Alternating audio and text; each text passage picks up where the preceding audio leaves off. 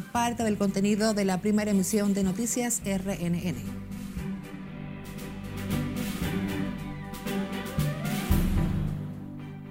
Cinco personas, incluyendo dos agentes policiales, son asesinados en medio de un supuesto intercambio de disparo en Los Alcarrizos. En el hospital Calventi, agente de seguridad mata joven que intentó desarmarlo al impedirle entrada al centro. Capacitarán reclusos en formación técnico profesional en cárceles del nuevo modelo penitenciario del país. Sepultan restos de empresario fue asesinado en medio de allanamiento, mientras la policía investiga herida de dos de sus agentes. Participación Ciudadana pasa balance al 2022 en materia judicial, económica y social. No reinicia programa de trasplante de órganos. Estudio revela solo el 28.57% de los estudiantes de tercer grado lee y comprende un texto simple. Y en el plano internacional, en Río de Janeiro, cae helicóptero con cinco personas a bordo.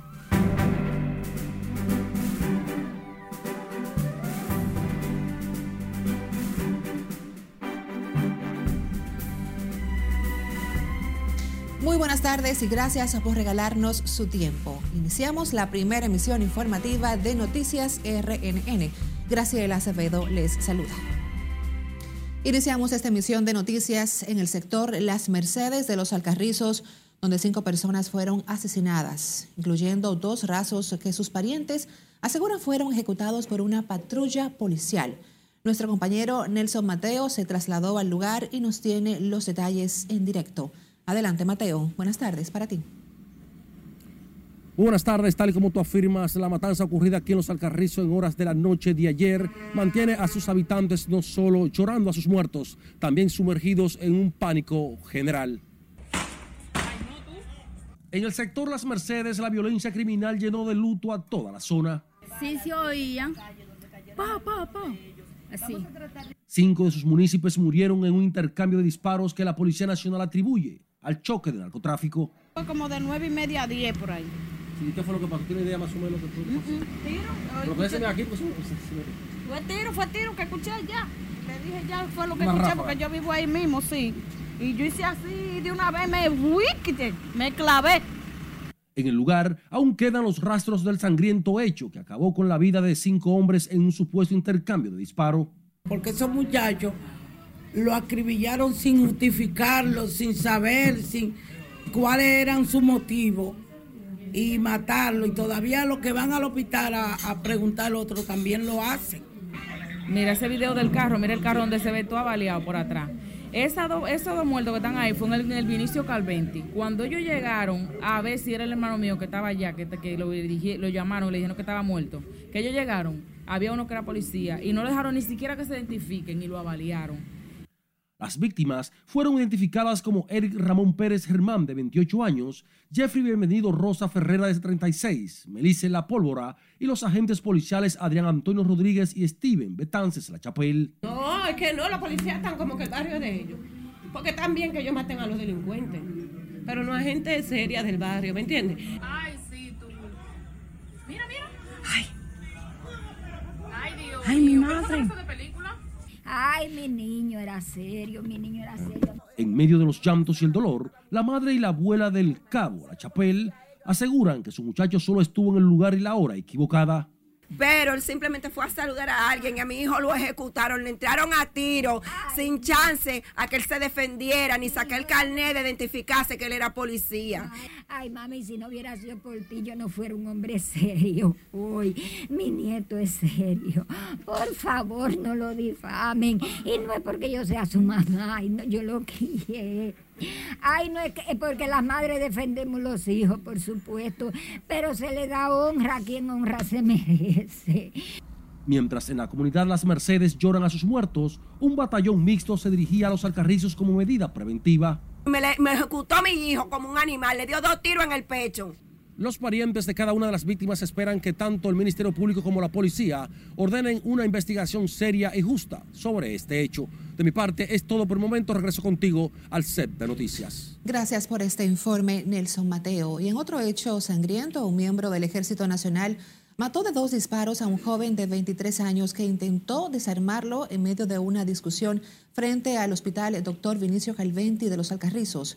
Se trata de Gaudí Soriano de Jesús, quien reaccionó violentamente tras impedírsele la entrada al hospital general en horas de la madrugada de este miércoles. No, mi sobrino fue que tuvo la culpa, dicen, porque él forcejeó y cogió el arma del policía, que es mi sobrino. Ellos andaban dos hermanos uno que no era policía y, el, otro. Entonces él cogió el arma del policía cuando, cuando el policía se volteó y le disparó dos tiros al guardia. Y entonces no se lo pegó y entonces el guardia procedió a, dispararle y ahí fue que lo mató. Yo admito que mi hijo tuvo la culpa, sí. Pero lo único que yo, yo estoy abogando es porque no quiero que me lo involucren, porque mi hijo no era, no era de delincuencia qué se dedicaba él? Mi hijo, mi, hijo se dedicaba a herrería. Al hospital Calventi le fueron reforzada la seguridad, donde previamente habían llegado otros cinco muertos.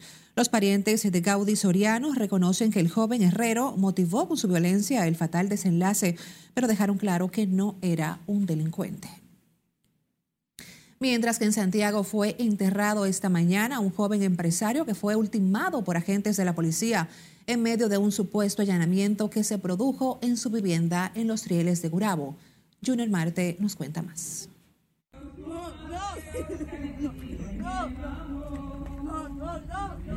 Daniel Antonio Rodríguez Céspedes, de 41 años, fue acribillado a tiros por agentes de la policía que fueron a realizar un allanamiento en la madrugada.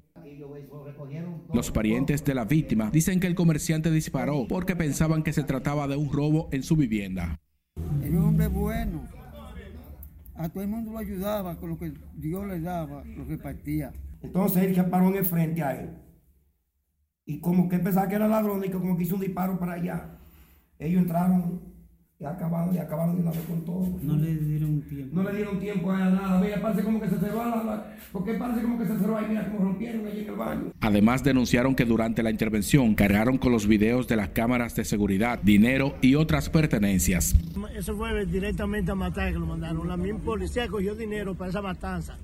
Y no, ni jefe de la policía ni ellos quieren dar la cara. Él tenía un dinero ahí para comprar un camión y la policía llevó todo el dinero. Las autoridades abrieron una investigación del caso. Durante el allanamiento, los agentes de la institución resultaron heridos. Se realiza cinco disparos por un problema de un choque de vehículo, de un roce. En base a esa denuncia, la fiscalía le solicita al juez un allanamiento, allanamiento que fue autorizado, específicamente el número 1039 7-2022, donde se presentaron allí según la versión de los miembros actuantes, colaborado por el fiscal también, esta persona le realizó varios disparos. Las autoridades en otro hecho investigan el hallazgo de una mujer muerta en la Barranquita de Santiago, así como el suicidio de una mujer que alegadamente había sido despojada de unos 74 mil pesos, lo que le llevó a una depresión aguda. Estos casos se producen en menos de 72 horas en Santiago, elevando la espiral de violencia en esta parte del país. En Santiago, Junior Marte, RNN. Y las voces a favor de que se ejecute un programa especial para tratar a los enfermos mentales y albergar a los que deambulan por las calles cobra fuerza tras la muerte de un joven que circulaba por la avenida 27 de febrero al ser impactado con una roca su vehículo, presuntamente lanzada por un enajenado mental. Jesús Camilo tiene la historia. A raíz de la muerte de un joven de 28 años por el impacto de una roca aparentemente lanzada desde el peatonal de la 27 de febrero, frente al Palacio de los Deportes la madrugada del domingo, senadores plantearon la necesidad de implementar un programa para tratar a los enfermos mentales que deambulan en las calles. Para esos fines, el vocero de la bancada PLDista en el Senado, Iván Lorenzo, depositó una resolución que propone además retirar de las calles a los limpiacristales. Que busca que el ministro de Salud Pública y el ministerio puedan recoger todas aquellas personas que tienen trastornos mentales Al igual que también la Policía Nacional, y hago el llamado, tiene que retirar de las diferentes avenidas de aquí del Gran Santo Domingo a los que lavan, a los que limpian cristales. Otros legisladores de la Cámara Alta destacaron que existen medicamentos y mecanismos necesarios para tratar el caso, pero entienden que se necesitan espacios físicos para albergarlos. Estos temas, las crisis, se manejan correctamente incluso en el hogar. Entonces esto hay que buscarle una solución. Fíjense una solución importante que ha planteado el gobierno a través de la primera dama. Pero mientras tanto se trata con muchos medicamentos que, que eh, sigue avanzando. Lo que tiene que el Estado tratar de controlarlo, los que están deambulando en la calle, buscarle albergue, buscar a sus familiares y darle seguimiento. Son al menos tres los casos registrados en avenidas del casco urbano en la capital, donde presuntamente enfermos mentales lanzan piedras y objetos contra vehículos en marcha, resultando un muerto y dos heridos. Jesús Camilo RNN. Y más de 3.000 pacientes con insuficiencia orgánica pulmonar han muerto en el país, por lo que el Centro Cardio-Neurooftalmológico y Trasplante retomará el programa de trasplante de órganos para quienes lo requieran. Nuestra compañera Siledis aquí nos encuentra desde Secanot y nos tiene los detalles. Adelante, Siledis, cuéntanos. Muchísimas gracias. Así es, Secanot inició el trasplante de órganos en el 2008, pero el programa se vio afectado por la pandemia del COVID-19. Hoy renace la esperanza en los pacientes. Eh, aquí hay un equipo de, de nefrólogos que prácticamente son los encargados de evaluar el paciente que califique. Se trata del anuncio del Centro Cardio Neuro Oftalmológico y Trasplante de volver a trasplantar a los pacientes cuyos órganos ya no les funcionan e impedir engrosar las elevadas cifras de muertes por esta causa. El año que viene ya prácticamente vamos a iniciar con el, los trasplantes de diferentes órganos, ya sea no solamente renal, eh, hepático, vamos a hacer también médula ósea, vamos a hacer pancreático. Esto nos puede dar la solución para que tengamos una idea, cerca de 3.000 pacientes con insuficiencia orgánica terminal fallecen anualmente y esto nos permitiría a nosotros eh, sacar de la muerte a muchos pacientes. Félix Valdés Suero, director de Secanot, dijo que las aspiraciones son ampliar el programa de trasplante. En un futuro más, más, más, más, más, más tardío eh, intentaremos lo, lo, que es el, el trasplante de corazón. Pero la, el principal objetivo de esto es que ya reiniciamos el programa de trasplante para que lo sepa toda la población nacional. Pacientes del centro asistencial valoran como positivo el anuncio. Porque si una persona necesita que le hagan un trasplante de su cuerpo y seca no lo hace, eso está bien hecho, yo lo agradezco, porque puede ser a mí, puede ser una familia mía también o a usted. Lo más importante es que estos procedimientos serán gratuitos para la población de escasos recursos. Con el reinicio de trasplante de órganos, Secanot pretende impactar inicialmente a más de 100 pacientes. Por el momento son los detalles que yo les tengo. Ahora retorno con ustedes al set de noticias. Gracias, Siledis. Aquí nos reportándonos en directo desde Secanot. El director de la ciudad sanitaria, doctor José Joaquín Puello, llamó a las autoridades sanitarias, ARS y Colegio Médico a sentarse en la mesa de la negociación con miras a mejorar la cobertura a los pacientes. El renombrado neurocirujano dijo que la situación que viven los pacientes por el conflicto entre las administradoras de riesgos de salud y los médicos llega a niveles angustiantes. Podemos tener puentes, carreteras, lo que ustedes quieran, autos de lujo, grandes avenidas, eh, grandes supermercados, pero si no hay salud no hay nación. Entonces de eso se trata, de sentarnos y de sentarnos con la mente bien abierta, todos, o sea, to, todos los actores que estamos involucrados en esto. José Joaquín Puello consideró que los acuerdos a los que lleguen las partes se deberá ir al Congreso Nacional para la modificación de la Ley 87-01 sobre seguridad social. Hablamos ahora de COVID. El Ministerio de Salud Pública informó que mediante la realización de otras 3.173 muestras de COVID-19, se detectaron 453 nuevos contagios del virus en las últimas 24 horas. Según el boletín 1000 emitido por el organismo de salud, para el día de hoy el país cuenta con 2.648 casos activos, mientras la positividad diaria está en 25.97% y la ocupación hospitalaria es de 2.6%. Sin embargo, no se han notificado nuevos decesos por COVID en las últimas 24 horas, por lo que el total de defunciones se mantiene en 4.384 y la letalidad continúa en 0.67%.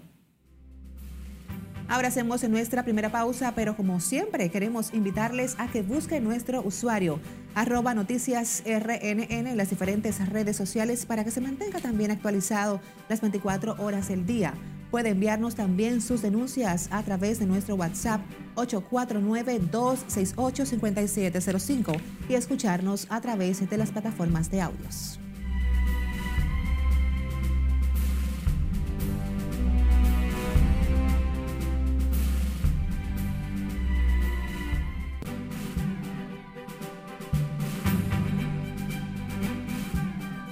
Gracias por seguir con nosotros. En el plano internacional, la presidenta de Perú, Dina Boluarte, y su antecesor, Pedro Castillo, se acusan mutuamente de la grave crisis social que vive esa nación tras el fallido autogolpe de Estado del exmandatario y la posterior asunción de la nueva gobernante. Con esta polémica inicia Cesarina Ravelo el resumen de las internacionales de RNN. Boluarte restó credibilidad a los calificativos de usurpadora que Castillo le ha atribuido en unos mensajes publicados en su cuenta de Twitter al afirmar que lo están utilizando y que lo siguen manipulando. La presidenta peruana no cree que las palabras que están saliendo desde la cuenta oficial de Castillo sean de su propiedad. La Fiscalía de Perú solicitó 18 meses de prisión preventiva contra el expresidente Pedro Castillo y el ex primer ministro Aníbal Torres.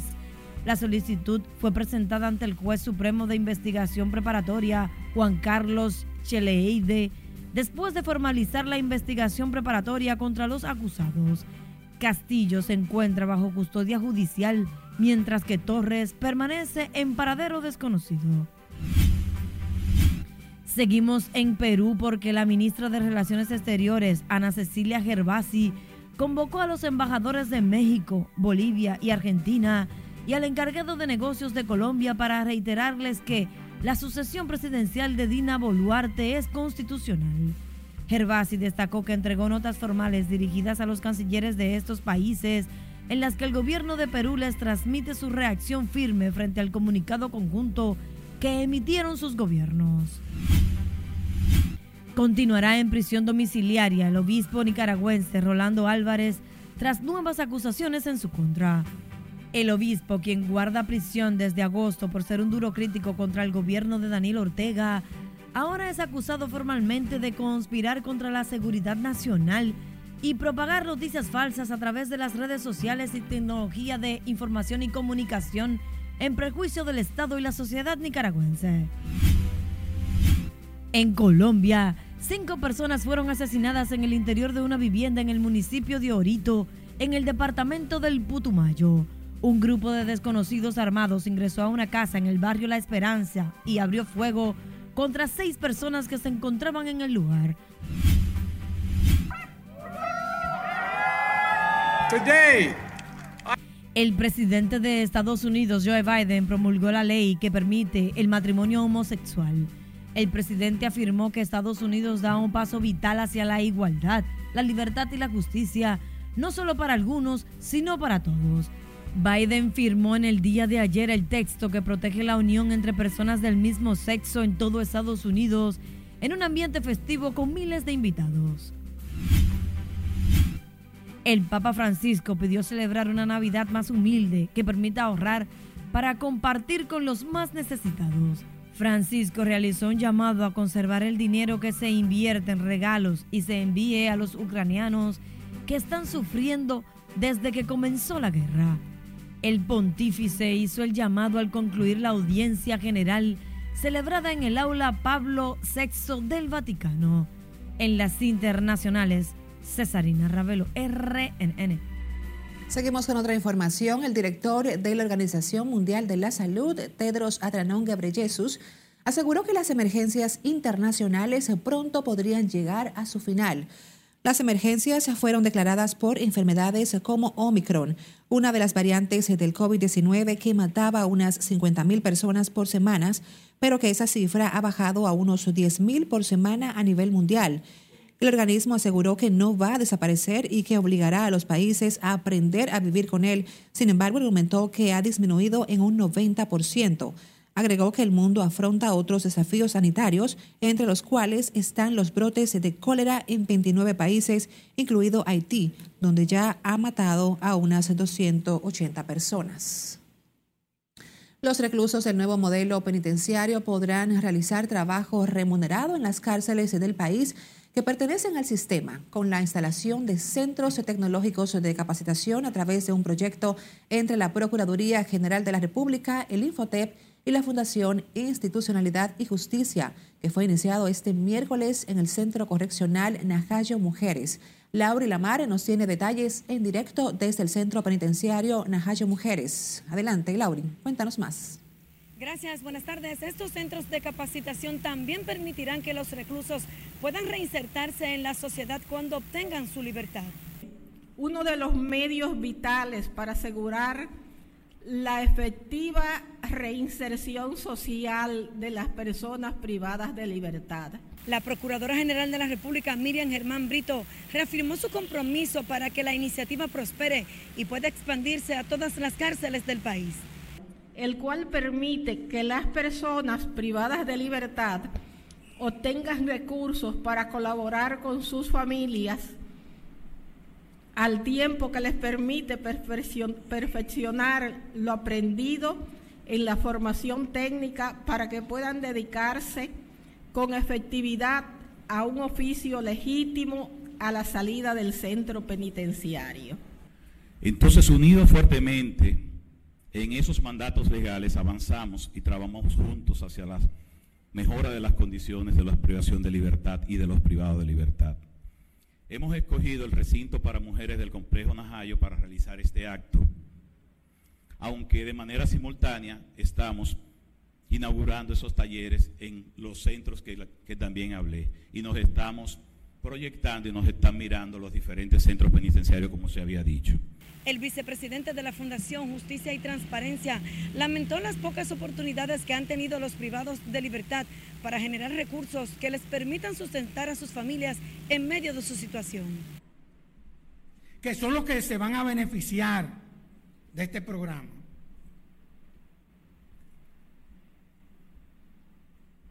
Se animen a colaborar y se construya una alternativa de mejoramiento sostenible para esta población. Algunos conseguirán empleo porque el tío lo tenía de castigo aquí, pero él tiene un negocio y lo puede nombrar ya. Otros confían en que la persona se regeneró y lo va a nombrar en un empleo y otro va a poner un negocio para decir yo no voy a salir a que me abochornen, a que me digan que no, yo mañana cuando salga de aquí estoy poniendo un centro de reparar vehículos o de desabollar y pintar carros. El negocio que sea. El programa masivo de formación y capacitación comienza en los centros de corrección y rehabilitación Najayo Mujeres, Najayo Hombre, La Victoria, 15 de Azua, Monteplata, Samená y Rafael Hombres. Entre las capacitaciones que recibirán los reclusos están electricidad, electrónica, gastronomía, confección, bar y restaurantes, belleza y peluquería, tapicería, ebanistería, entre otros. De mi parte es todo retorno al estudio. Gracias, Lauri, por ponernos al tanto sobre esta interesantísima iniciativa. La Dirección Nacional de Control de Drogas graduó 111 nuevos agentes antinarcóticos y binomios caninos de la vigésima cuarta promoción el acto fue encabezado por el presidente de la DNCD, vicealmirante José Manuel Cabrera Ulloa, quien aprovechó la ocasión para exhortar a los nuevos miembros al cumplimiento de las leyes y al respeto a los derechos ciudadanos. La DNCD también informó que ya inició el reclutamiento de jóvenes bachilleres que ingresarán a la institución el próximo mes. Participación Ciudadana mostró preocupación por la lentitud en la que consideran se han ido manejando los procesos judiciales, los retrasos en las reformas institucionales y la inseguridad ciudadana, hecho que quedaron reflejados en el informe de pasado balance del 2022. Nuestra compañera Margaret Ramírez nos tiene todos los pormenores en directo. Adelante, Margaret. Gracias, así es. Muy buenas tardes. Los retrasos en la reforma a la ley de partidos políticos y de régimen electoral son de las mayores preocupaciones de participación ciudadana. Participación ciudadana apuesta a la fortaleza del pueblo dominicano que ha demostrado capacidades para salir adelante en las peores circunstancias. El movimiento cívico criticó la falta de voluntad de las organizaciones políticas para lograr la reforma de estas leyes. Aunque valoran los avances de la lucha contra la corrupción, condenan que se ha ralentizado principalmente por la lentitud con la que los tribunales han llevado las audiencias y sentencias que han acabado sin condena. Los expedientes presentados y a enfrentar los intentos de evadir la justicia por parte de los imputados que cuentan con, con recursos más que suficientes para obstaculizar los procesos. Sin embargo, cuatro sentencias, sentencias en casos de corrupción han creado la inquietud de que los tribunales dominicanos no están a la altura del reclamo nacional de, de avanzar en la lucha contra la corrupción y la impunidad.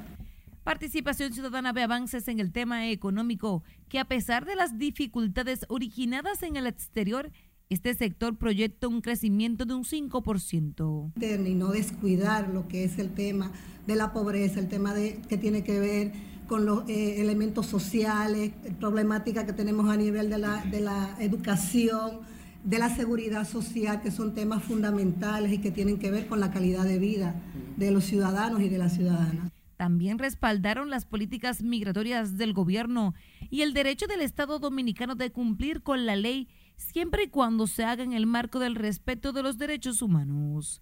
Otro dato reflejado en el informe de participación ciudadana es el de la inseguridad ciudadana.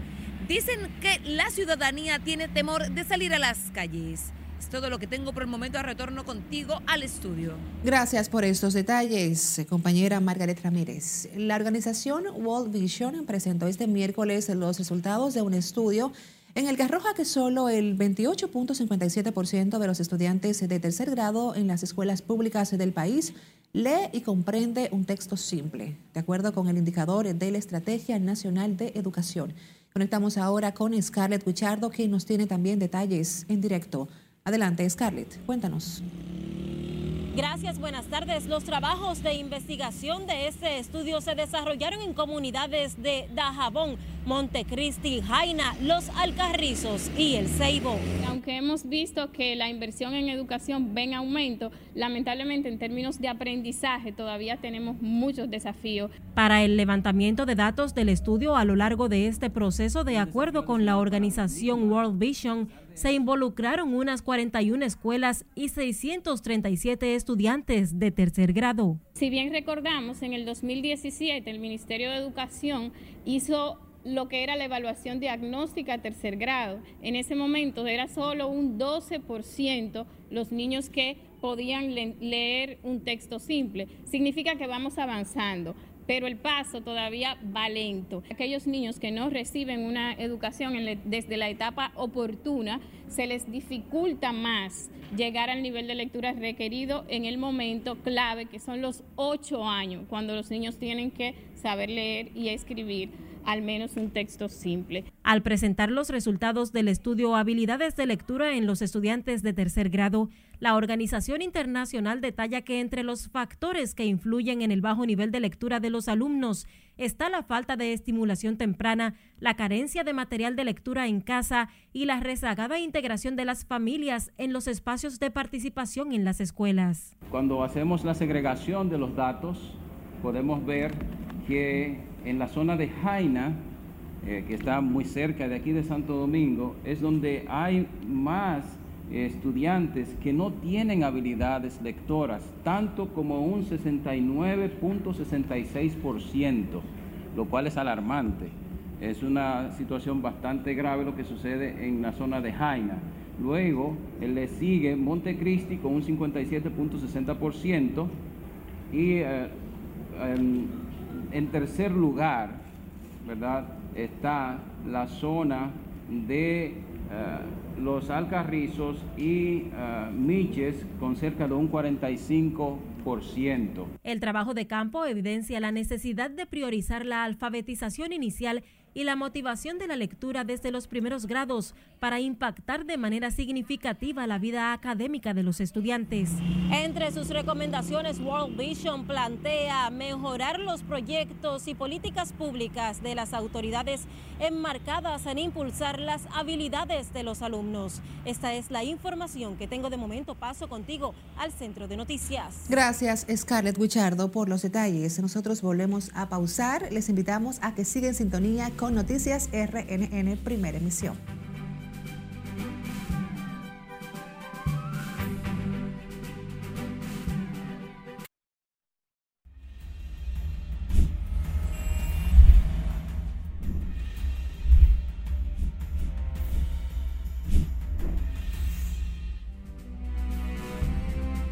En nuestra línea de WhatsApp nos llegan sus denuncias e inquietudes. Perla Gómez les presenta parte de ellas a continuación. Iniciamos con este reporte de un vehículo que perdió el control y destruyó una pared de una casa en la avenida 25 de febrero en Santo Domingo Este. La jipeta marca Ford Escape color negro circulaba en dirección oeste-este de la referida vía cuando su conductor perdió el control e impactó la verja de una vivienda que quedó parcialmente destruida. En un audiovisual captado por cámaras de seguridad se muestra la acción de unos ladrones agrediendo a un ciudadano, amenazándolo con un objeto cortopulsante, al este resistirse al ser despojado de sus pertenencias. Los antisociales rompieron el bolsillo del pantalón de la víctima para poder quitarle lo que portaba. El hecho sucedió en la Avenida Libertad de San Francisco de Macorís. En otro video que nos envían a nuestra red sobre el registro de un incendio en una tienda china ubicada en Navarrete, frente al parque principal del municipio. El siniestro inició pasadas las 11 y 40 de la noche de este martes. Los bomberos de esa zona laboraron en la extinción del fuego que tuvieron que recibir apoyo de unidades de Santiago, tras quedarse sin agua para sofocar el fuego. Recuerde que usted puede enviarnos sus denuncias o reportarnos sus inquietudes a nuestra línea 849-268-5705. Perla Gómez, RNN.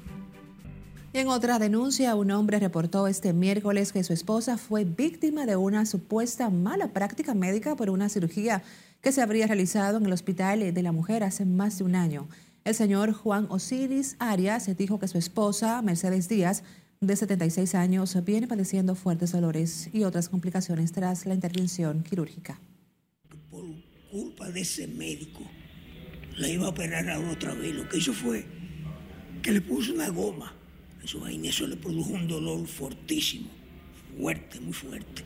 Cuando voy, ahora hace unos días, al hospital después de gastar miles de pesos, como un año echando viajes, yo haitiano ahí, y que yo, entonces me dice que no la van a poder operar porque la malla, que todavía a esta fecha no existe una malla. Eso es increíble, porque es decir, como este es un gobierno que está haciendo las cosas como yo creo que ningún otro gobierno, hay personas que tal vez quieran hacerle daño para que uno venga a estos medios a decir con responsabilidad. Es decir, ese médico es culpable de que ella esa operación no se hayan hecho. Juan Osiri Arias, quien acudió a esta planta televisora a exponer su denuncia desde Asua, pidió la intervención de las autoridades de salud para auxiliar a su esposa, con quien reside en esa provincia, por no contar con suficientes recursos para costear los gastos de las secuelas que asegura les ha dejado esa cirugía. Comunidades ubicadas en la zona sur rural de San Juan de la Maguana advirtieron hoy que, las, que incrementarán la lucha en procura de lograr la reconstrucción de la carretera de Cuenta.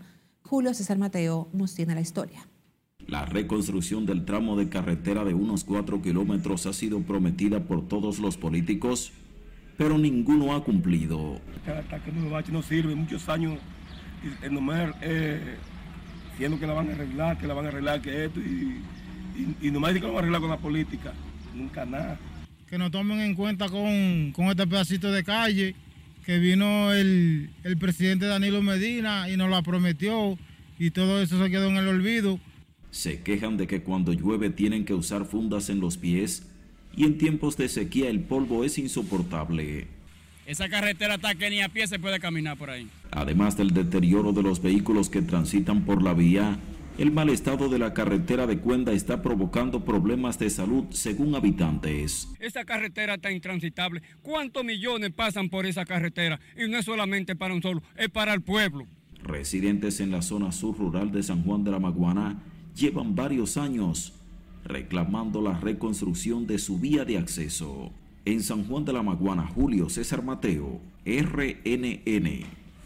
A propósito del dinamismo comercial por la época navideña, también se siente en San Cristóbal, donde sus residentes esperan poder disfrutar de las festividades junto a amigos y familiares en total libertad tras dos años de restricciones por la pandemia.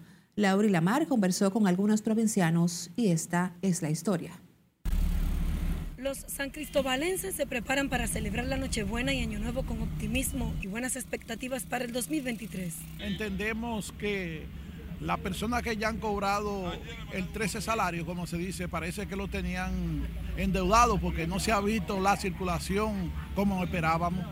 Esperamos que todo se va a superar y que todo será al 100% mejor.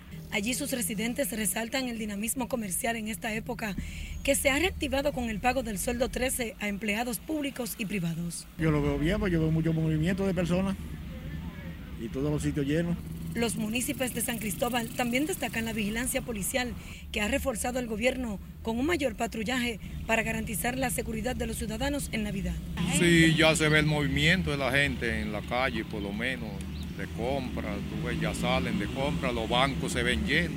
La provincia sureña de San Cristóbal sigue siendo una de las demarcaciones del país cuya actividad económica descansa en la manufactura, la agricultura y el turismo, con una población que aspira a mayores oportunidades de trabajo y condiciones que permitan mejorar la calidad de vida de las personas que allí residen. Laurila Mar, RNN.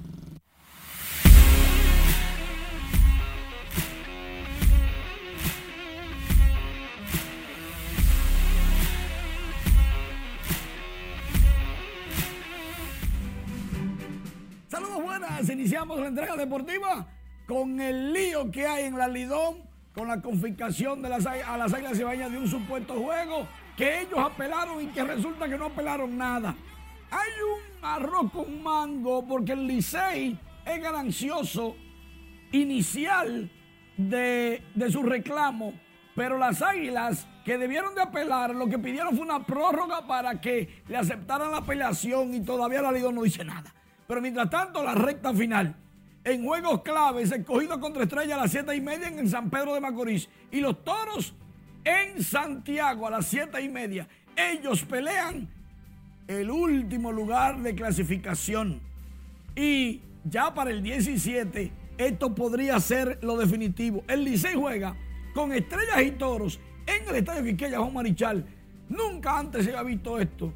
Dos equipos jugando con el mismo local. Pero bien, con ansias los partidarios azules esperan el debut de Vladimir Guerrero Jr. porque de quedar el Licey en primero, van a escoger lógicamente al mejor jugador disponible, es Vladimir Jr. en el draft. Por otro lado, el presidente de la República, Luis Abinader, encabezó la reunión sobre los Juegos Centroamericanos y del Caribe 2026 y sobre la subsede 2023 de los centroamericanos de El Salvador. Aquí van a ver seis disciplinas bien interesantes, nosotros ayudando a El Salvador a que hagan sus Juegos Centroamericanos como deben de ser. Ahí estuvo José Negro, el presidente del comité organizador, junto con el ministro de Deportes Francisco Camacho, entre otros. Argentina ya le ganó a Croacia 3-0. Espera tranquilo el ganador de esta tarde, desde las 3, entre Marruecos y Francia. Francia, el equipo campeón buscando un back-to-back, un título consecutivo que nunca se ha visto en mucho tiempo. Pero, ojo, Francia ganó el Mundial del 18 luego de perder el primer juego. Lo mismo que le pasó a Argentina en, esta, en este Mundial. Perdió el primero y ya están en las finales. Y cuando eso ha pasado, adivinen, adivinen, gana el que perdió. O sea, el que perdió el primero es campeón. Argentina parece que hasta eso lo tiene a su favor. De las cosas que pasan en estos tipos de Así es. campeonatos. Así es, así. Manuel, no quiero despedir sin antes invitarte a que me acompañes. Sí, sí, sí, sí, por favor. A que demos la bienvenida a la familia rica que tradicionalmente trae el aguinaldo junto a